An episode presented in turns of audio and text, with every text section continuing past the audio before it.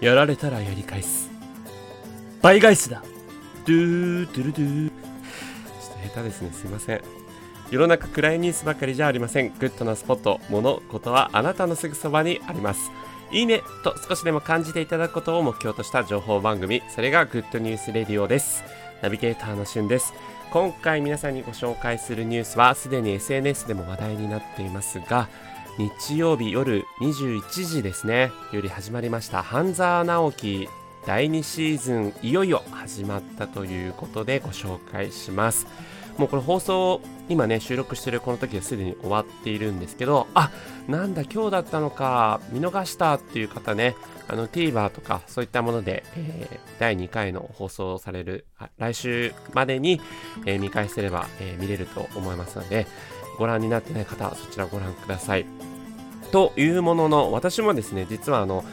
第3日曜日は毎月あのネットラジオお台場にあるネットラジオの 生放送の番組担当させていただいてるんで9時半から20時っていうね30分生放送だったんで見れてない見れてないんですよまだ。半沢直樹あのもちろんビデオ撮ってるんですけどまだ見れてないのでいよいよこの第2シーズンね始まったその記念すべき第1回目がどんな感じだったのかなっていうのはちょっと分かってないんですけれども、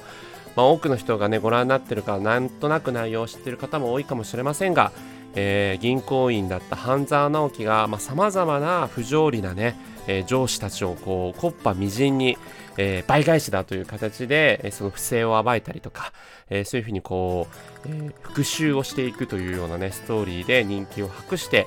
で、いよいよ大玉の、えー、上司を、まあ、見事ですね、えー、コッパみじんにやったと思ったらなぜか知らないが、えー、銀行からセントラル証券というグループ証券会社に出向させられちゃったというところでファーストシーズンのね最終回が終わってそこからの新しい舞台に移したその証券会社での半沢直樹のストーリーが今回半沢直樹第2シーズンということでね、始まるんですけど、まあ、あの主演の堺雅人さんをはじめ、めちゃくちゃ豪華なキャストとも本当にうまい役者さんしかいないので、そんな役者のね、演技対決にもすごい楽しみなんですけど、